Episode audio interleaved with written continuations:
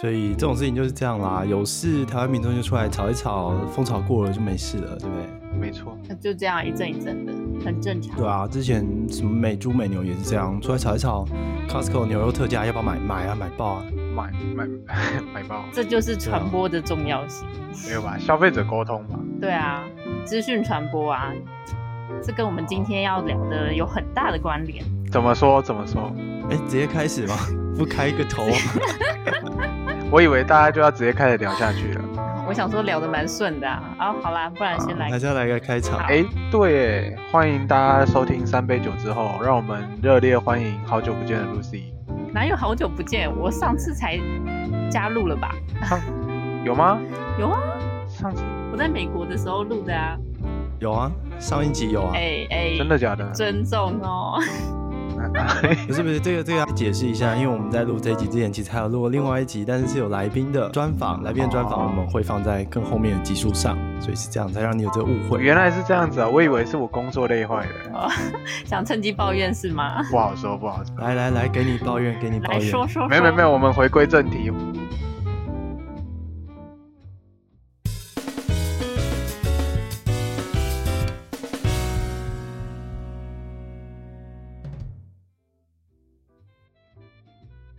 欢迎大家收听三杯酒之后，我是主持人 Tank，我是上，噔噔噔噔噔，我是 Lucy。哎，你慢喽，他还有时差，你要原谅哦他。没有没有没有，跟你讲，重要都要放在最后，你要噔噔噔噔噔才会开始出来，好不好？ 这里请帮我上音效，谢谢。你自己对对对，我帮你剪到前面吗？再给你机会。不用，刚刚就可以 了。啊，我们今天要来聊聊什么呢？今天比较不一样，就是听说有听说 Lucy 的朋友有跟他问了一些问题，然后想要请我们来讨论看也看也，不是啦，也呃算是啦，反正这一集主要就是打破迷思，到底是不 是？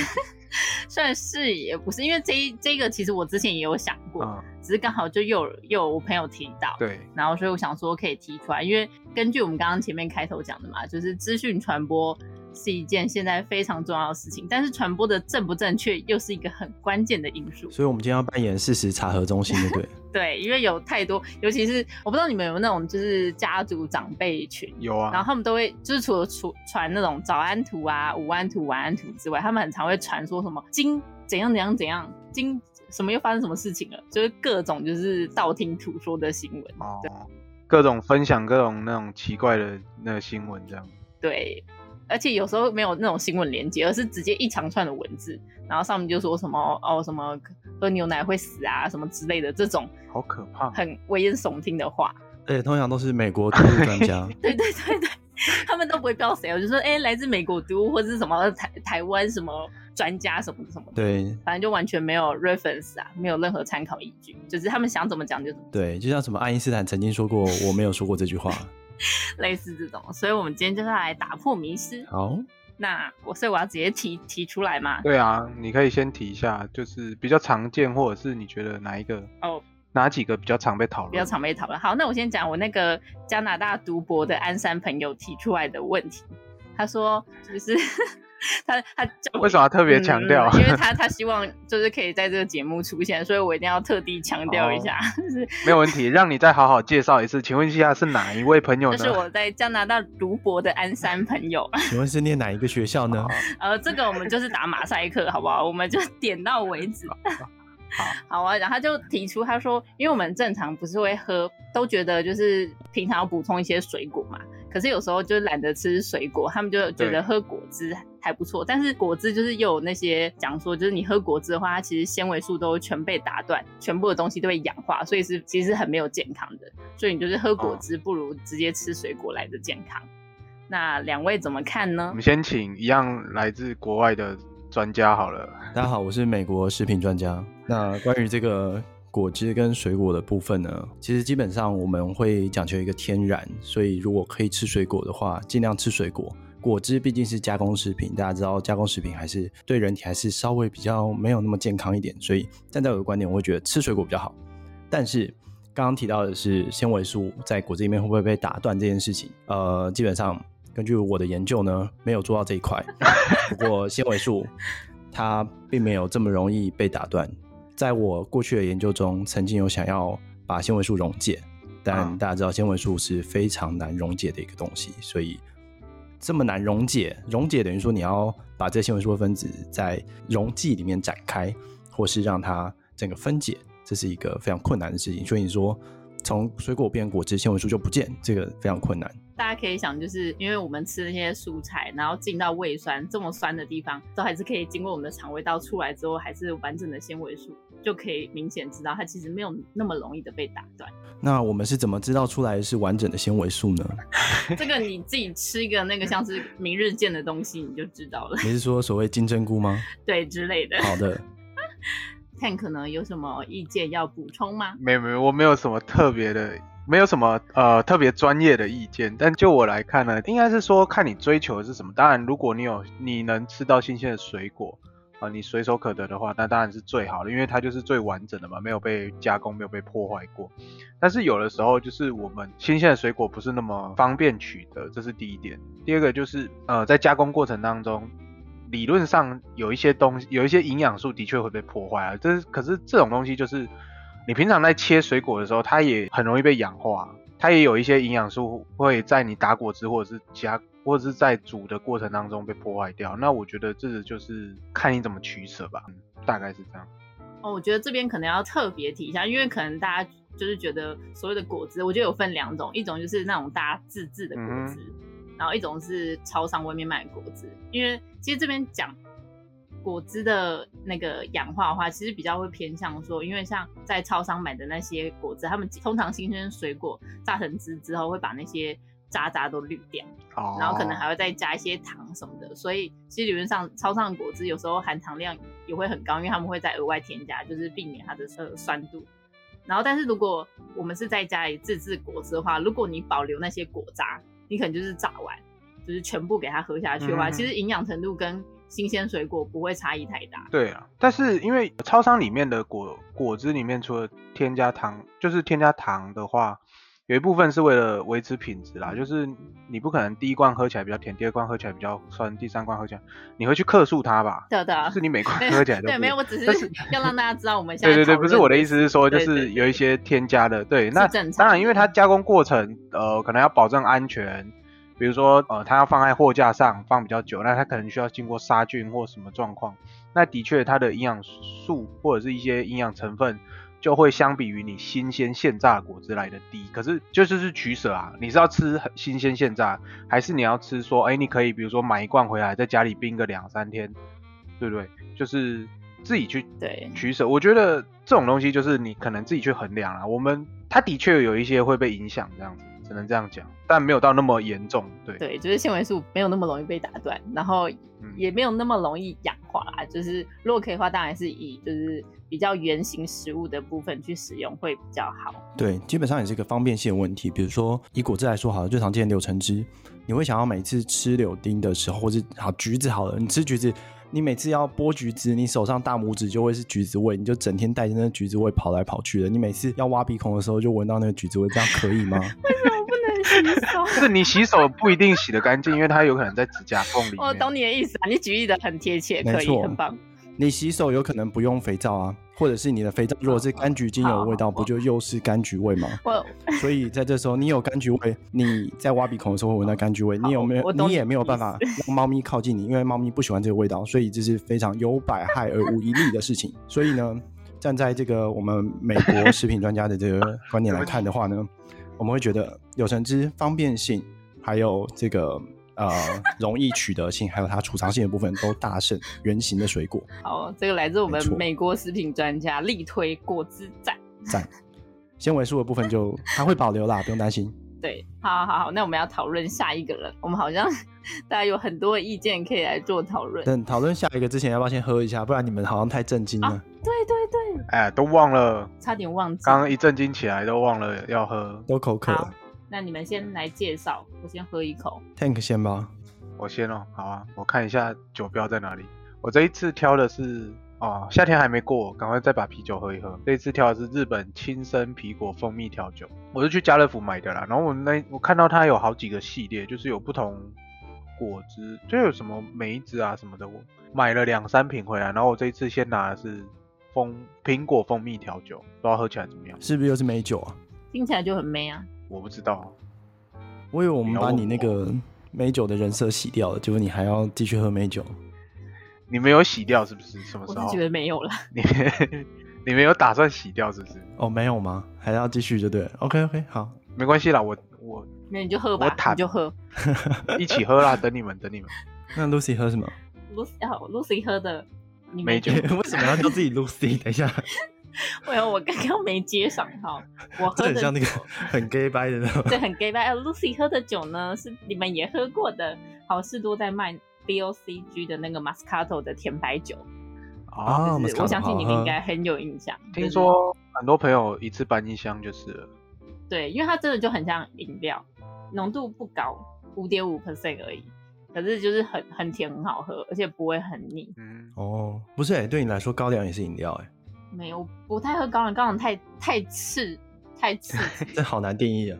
我觉得 whisky 比较顺，对对，高粱太呛了。反正这个酒喝起来其实就是跟饮料很很像，就是甜甜的，也是美酒好是不是？对，很顺口。你看，就不是只有我一个人。哦但是但我不能太推，因为每次去那个 Costco 都买不到，所以大家哇，就听过就好。啊，不推啦，这个不推啊啦，这不好喝，不要买。好像喝什么酒？我喝的是之前在加拿大买的冰酒，那这个冰酒它比较特别，它是有它是有冰的，哦呃跟 brandy 混在一起，它是有冰，它没有冰呢、其实哦没有冰我我自己加冰块。对，冰酒本身不一定要是冰的吧？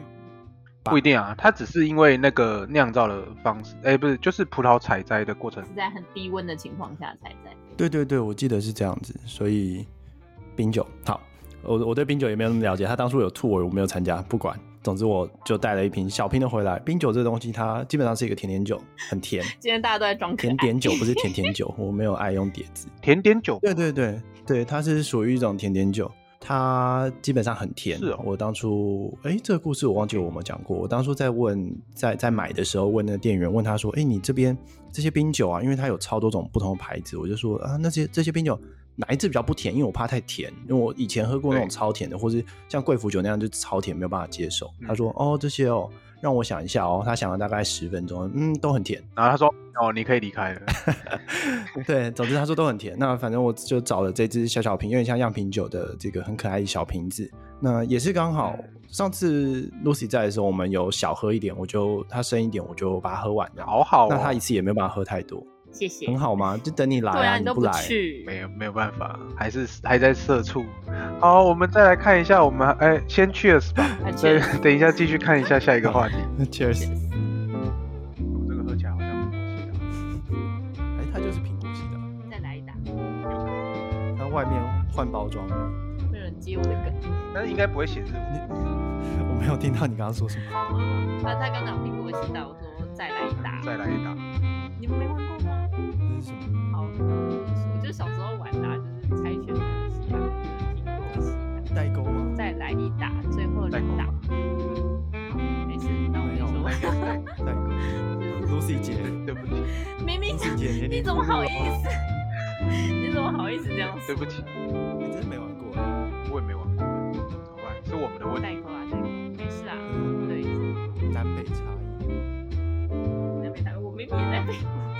我才是南部人。好，我们可以第二个第二个问题。好，好，好，第二个问题是，噔噔噔噔噔噔噔噔。就是哎、我想我想要问，我知道，我有看，我想要问。好，你问，就是我们煮完的一些饭菜啊，比如说你要当隔夜饭或什么，你一定要先放凉才可以放进冰箱吗？不然冰箱会坏掉还是怎么？，好，我们给观众三秒钟思考。好，我们公布 解答。你你好中意哦。 我以为我们是一个知性的节目， 你这样这么中意。等一下，等一下，哦好嗯你你那个酒，你那个也要酒要不要确定一下？你确定是那个只有三趴吗？没有五点五趴啦，你都没在听。哦，只有五只有五趴吗你？确定有小数点吗？要不要确认一下？是不是55 55%？ 没有，你喝了几罐就不止五点五趴了，好不好？哦，原来是这样算的、啊。嗯，对啊，算数不好哦。好，没有啦，我们要讲 没办法，体育老师教的。剩菜一定要放凉才可以放冰箱，就是这是比较上一代的人会这样讲。那其实这个做法是错的，为什么？为什么呢？是因为其实主要是因为可能早期就他们其实还蛮有观念的，因为你如果在那些热菜直接放冰箱，因为它要快速让整体的温度下降，所以它的循环就是它的冷气压缩机就会快速的运转。那如果你长期这样用的话，它可对它就会觉得就是冷气比较容易对坏掉。不过事实上，现在的冷气越来越新，就是没有那么容易的坏掉，所以就不用担心。对他们其实主要是怕，就是因为有些人会觉得说，因为这样压缩机会过度的运用，所以可能导致电费增加，有可能仪器会坏掉。所以上一代的人不知道都会讲说，哦，菜要等放凉了才能放冰箱，不然冰箱会坏掉。其实这个是错的。就建议你如果一有生菜就要赶快拿去冰，不然它里面那个温度是最适合生长微生物的。如果你没有，你等到放凉了再拿去冰，里面的滋生的微生物就会越长越多，那其实就更容易吃坏肚子。嗯，没错，不过也有可能是因为早期他们用就是冰箱使用的压缩机不是日本制造的，因为当时日本制造的压缩机还非常的稀非少。嗯，没错，没错，这是不是也透露年纪？还是其实现在还有这个广告？没有吧？现在小朋友没有在看电视，都看抖音 呢、抖音不会有这个东西吧我？觉得没有。应该不会。不会吧哎、？搞不好他们会打入那个水没有，我的意思是说，所以其实是呃，比如说剩菜，你要尽快的放到冰箱里面去，让它降到快速降一定的，就是降到那个低温以下，它才不会就是造成微生物污染或者是生长微生物这样子。才比较不容易。对，没错。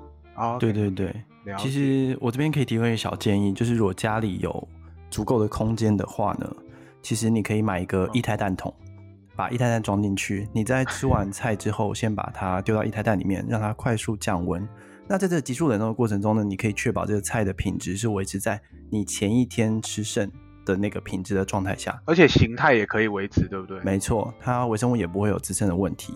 急速冷冻这个过程是在食品加工里面非常重要的一个环节，所以如果家里有多余的空间、有多余的闲钱的话，非常建议入手一个液态氮桶。但是有一个问题，就是你隔天要拿出来的时候，记得要小心。对，万一呃不小心碰到的话，就是其实手也是会受伤的。它会低温烫伤哦，是会直接起水泡。你如果泡久一点，可能会截肢的那种哦。对，所以使用液态氮桶是要非常非常的小心。对，不是，我觉得这一段 是不是要没错截起我来？觉得可以 不因为我们用很严肃的 方式在讲这个干他话。在大家不要观众不要这么认真，好不好？他在讲屁话，他这很危险哎、哎，不过讲到液态氮，讲到液态氮这个问题，我插了一个话题，就是我那一天才看到，就是大陆的影片，它是用液态氮去做冰淇淋哎、，其实蛮多，现在蛮多的。哦，有啊有啊有啊，嗯，哦这边这边也有现在台湾也有是台吗？湾比较少哎、哦，不是什么分分子冰淇淋就是用液态氮做的吧？它用液态氮急速冷哦对冻啊做成一颗一颗但那一的。台蛋比原本的冰都还贵。嗯但它有个问题是，它的保存方式比较麻烦一点，它没有办法用一般的负二十度去保存，好像它的保存条件比较严苛啦，所以你在卖那个冰淇淋的时候，要特别再做一个冷冻库这样子。对对对，现在蛮行的啊。在美国这边的各大球场也都看得到。那我吃过一次就，就是就是很酷啦，很酷。那你要说特别好吃，就是还好，嗯反正就是一个尝鲜嘛。啊，球场本来什么东西都贵，这个东西你就会觉得，哎、这个尝鲜感觉就没有特别贵，是这样子。可是这样舌头会被冻掉吗？不会不会不会，它没有，它不是让你吃嗯液态氮。它蛮快升温的啊、就你食物拿出来的话，其实蛮容易升温的。所以我们还是建议大家入手一个液态氮桶。是不是对啊对啊，液态氮桶是蛮必要的一个设备啊。现在各个家庭里面，如果你还没有液态氮桶的话，那你就就有点落伍了。伍了，是 不没错，请忽略这一段话，我们来讨论下一个 迷思。是？我就看你之后怎么剪。请问，请问蛋吃太多，胆固醇会过高 吗？哦，你这个很危险哦，你这个发言最近蛋的问题。。对啊呀、嗯，所以我们赶还是有赶上时事啊。但我们讲别的问题，我们讲的是胆固醇会不会过高？对，以前听说就是蛋一天只能吃一颗，超过一颗，因为蛋黄的胆固醇很高，所以你的胆固醇也会跟着升高，嗯是这样吗？嗯，近年的研究好像是指出啦，就是有研究指出，就是其实会造成胆固醇增加的食品或者是其他原因呢，相比于蛋来说，蛋已经算是相对轻微的，所以你一天吃的可能几颗蛋，不会有那么明显造成你身体的胆固醇增加，但是也是要小心量的问题啦，大概是这样。请我们美国毒物专家，那需要补充吗？蛋的话呢，基本上一天我是照三餐吃了，一餐吃两颗，所以一天大概六颗。你是吃鸡蛋还是吃鹌鹑蛋还是鸵鸟蛋？当然是鸡蛋啊，我们这边蛋还特别大颗。大家知道美国的国外的月亮特别圆，国外的蛋也特别大颗。你一天吃六 颗，你可以不要再唬我， 你不要一脸正经的讲干话，我会伤心、我欸。就看听完这一集有多少民众会相信我讲的，我想说我，我去你的家的时候没看过你吃那么吃那么多，没有啦。但但真的是，呃，在国外以国外来说的话，国外的蛋很便宜，所以呃会比较常吃这样子。那我其实本来就知道这个胆固醇摄取到的胆固醇从蛋里面摄取到其实没有那么多，这样吃下来不太会有问题。但要小心哦，有些人觉得说，嗯，哦，吃蛋没有问题吗？那我就吃一堆蛋糕，蛋糕就是蛋做的嘛。哎，要小心哦，蛋糕这个胆固醇很可怕的，这个对于你的体重增加是非常可怕的。蛋糕因为里面还有很多油啊，对对对，嗯所以这种复合把很多东西加在一起的这个食物呢，是对你的身体造成的负担会更大。所以就像我们刚刚说的，你要吃水果还是喝果汁呢？吃水果当然还是喝果汁啊，比较方 便。好，啊但还是要注意这里的蛋的烹调方式，还是要注意。你不能说可能你都吃炸弹，因为炸弹会爆炸。然后 因为炸弹吸很多油，所以你吃很多你就觉得好对像。我刚刚想说对，哦，呃，炸弹会爆炸。我跟你说，这一集讲到最，这一集讲到最后，他会觉得他在管两个幼稚园的小朋友，好你知道，吗？反正就是还是要注意它的烹调方式。对呀、都几岁了，哦，我以为是我在管两个幼稚园小朋友。嗯，什么 是这样？ 反正不用太担心。对你可能吃其他东西的胆固醇会比你吃蛋来的多。嗯，对啊，你要担心蛋，不如担心其他事情的啊好不好？我想现在蛋买不到，台湾蛋很危险啊，从巴西进来的，然后我想那个标识不清楚，原产地也不知道在干嘛，然后农业部要不要出来负责？太凶了吧？你今天是怎样？啊要不下台？哎，你下台了吗？下台了，下台不错哎，好，喝一口，喝一口，喝一口。了，跳过政治议题。好，接下来我要讲下一个，下一个也是来自鞍山朋友提到，他说对，酸菜鱼的酸菜是发酵食品，是吗？酸菜是发酵食品，然后说那就是一般我们在餐厅吃的那种酸菜鱼的酸菜，它里面含有高乳酸菌，所以我多吃那里面的酸菜，我就摄取到很多乳酸菌，就可以促进我肠胃道健康。那你怎么不吃优酪乳？ 他喜欢吃酸菜吧？I don't know，没有啦，开玩笑，开玩笑，不是我没有要得罪，对不起，对不起。 是吗？我们美国专家，美国专家，请认真给个回应。又到我了吗？不好意思，刚刚喝对太多对。对好，那 个酸菜鱼的部分是不是？这个乳酸菌的话，基本上我们很常听到从呃优酪乳啊、优格当中摄取到乳酸菌。那从酸菜鱼摄取到乳酸菌这部分，我其实没有特别的涉略，只是你要想一下，酸菜鱼在这么高温的情况下去煮这酸菜鱼，你觉得乳酸菌在里面还可以生长吗？有耐这么耐高温的乳酸菌吗？没有大家可以仔细思考这个问题。 我我只是想说，在酸菜鱼里面基本上是摄取不到乳酸菌，但是摄取得到好吃的酸菜鱼，所以大家记得酸菜鱼还是要找好吃的。我有吃过不好吃的，那在美国有一些餐厅是不好吃的，我就不说名字了好。好，那反正我要补充一下，我要补充一下，因为其实大家就是常听到，像可能会吃那种大家推荐吃泡菜啊、味噌那些发酵食品是对健康有帮助。像韩国不就是在蛮常吃泡菜，然后日本就很常吃味噌这些。那其实主要是因为这些食品在发酵过程中，主要是在发酵的那些菌会分解它里面的大分子物质，然后产生一些有益的物质，像可能乳酸啊、维生素等等，这些就可以促进肠胃道健康。所以其实不是吃里面的益生菌，尤其是加了果后。但如果你是发酵完，可能像是在低温保存的话，那它可能还是会保有一定的量。对，但是大家如果在讲像是酸菜鱼里面的酸菜的话，主要也是吃，因为它经过发酵过后，它的分子可能会产生一些比较营养的，像是刚刚讲的乳酸、维生素、酵素等等，会帮助我们肠胃道的吸收，所以就会推荐说，那其实常吃发酵食品对我们肠胃道是蛮健康的一种摄取的方式。所以我了我了解你的意思了，所以你的意思是说，如果想要嗯摄取乳酸菌的话，我们就直接吃酸菜，不要煮。 对，但是因为通常在制成过程中，为了避免就是坏菌，所以有很多还是会加热过后再处理。如果你要，你直接去去吃优格就好了。 不是我的有一些混乱，我到底是要讲干话，还是要讲正经的传传播正确你还是要还是要震惊好吗？你们啊？这些发酵过后的，还是要烹煮，还是要高温烹煮之后才建议使用，基本上会比较好一点。对，这样说对也不对，因为有一些发酵食品，它基本上在发酵完之后，它酸度会降到很低，对，所以在酸度降到很低的情况下，好像就呃，因为坏菌也比较不会生长。啊、你说的是泡菜之类的吗？对，像泡菜啊、优格、优酪乳那些，对他们发酵完就就可以直接使用。对那酸菜呢？酸菜可以当成益生值，就是我们知道益生菌它其实也是一个菌，那它生长也是需要食物，酸菜就等于它的食物来源。所以我们可以想说，那我们吃就是益生菌需要的食物到我们肠胃道里面。那如果我们有好的菌的话，那它吃的这些酸菜，它就会很开心，长得很快。所以也是有助于你的肠胃道健康。哦好，谢谢精辟的讲解。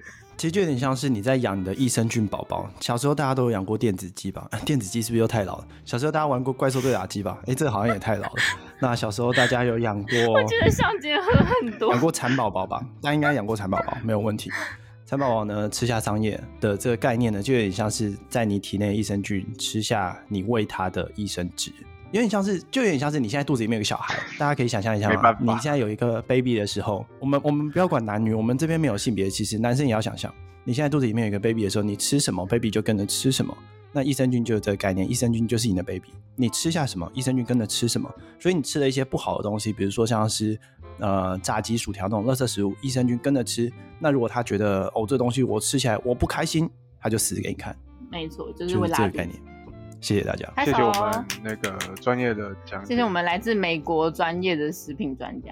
等下啊现在是不是大家不知道我到底是讲认真还讲干话？对，哦，这边是认真的啦，这边补充一下，这边是认真 的看话啊，不认真的，认真的，认真的的啊，，认真对的，啊，对，益生菌很重要，益生值。刚刚 Lucy 提到益生值，品质的值，这样好不好？质量大家会误会，我讲品 质。啊，谢谢我们对对对对精辟的解说，对对所对，以对通常大家有些有时候会听到说，哎，改善你身体里面的那种益生菌或者是肠道菌群，然后造成你对你身体的改变，这是正确的，然后是有有这种说法的。对，正确的，你会把益生菌吃下去，可是它有没有办法继续活呢？看个人造化，好不好？你不吃益生值，它还是死给你看，这样这样可以吗？Tank，可以啊，没有啊， 没有不可以行，可以可以，这样很非常正确，我们专家讲的很好。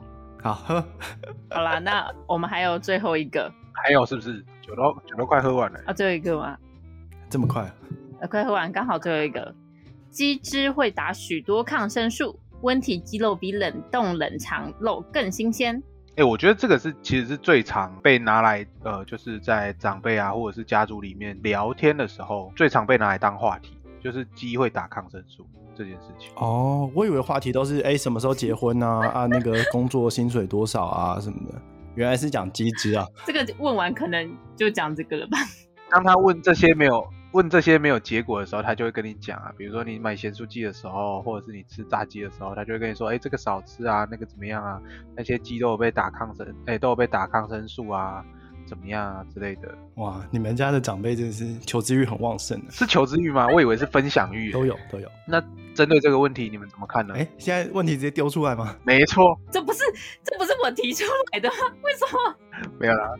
不是，我觉得这个问题嗯呢，Tank 回答最多次。那我们请 Tank 先讲吧。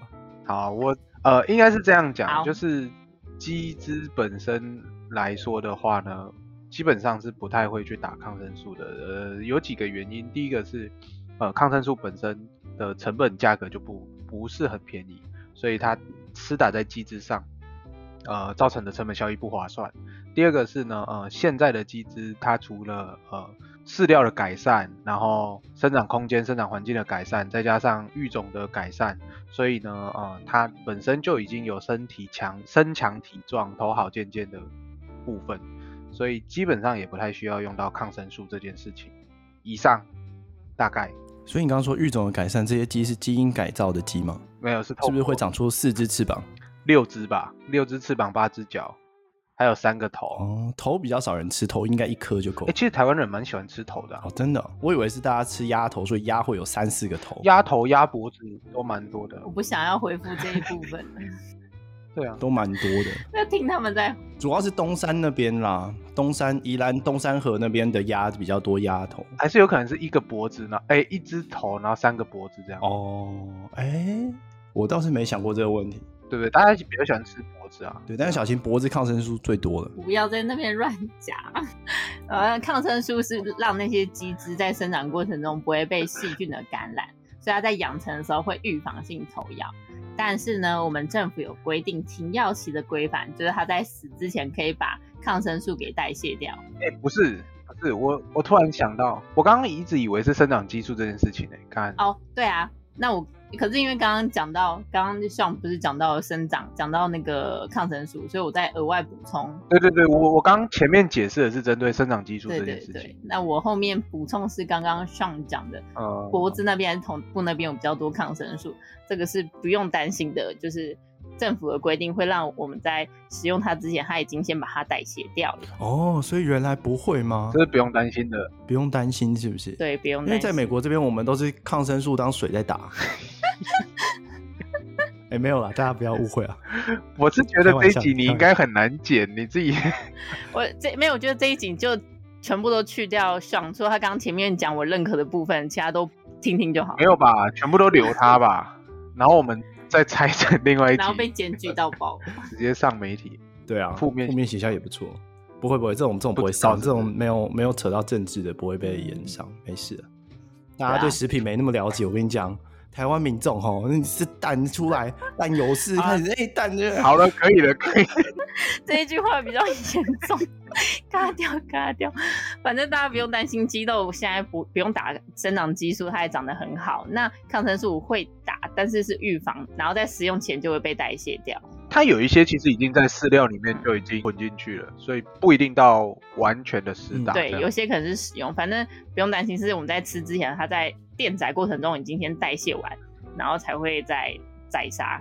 嗯，所以其实要小心的是，如果有一些私人屠宰那种非法的，因为应该知道现在台湾政府是没有办法，不能自己私下的屠宰，不管是鸡啊、猪啊、牛都是一样，一定要到合法屠宰场。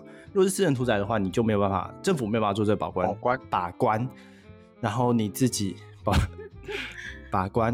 今天干话讲太多话都不会讲了。你也知把道关，政府没有办法把关的状况下的话，就你就有可能吃到有抗生素残留的鸡，所以大家在选购这个鸡肉的时候，还是要多注意一下，要选我们有这个合格标章的这个鸡肉。没错。好，谢谢我们呃远从美国那个食品专家今天精辟的讲解。愉快的时间总是过得这么快。谢谢大家，那不知道大家对于这谢谢些谢谢宝姐。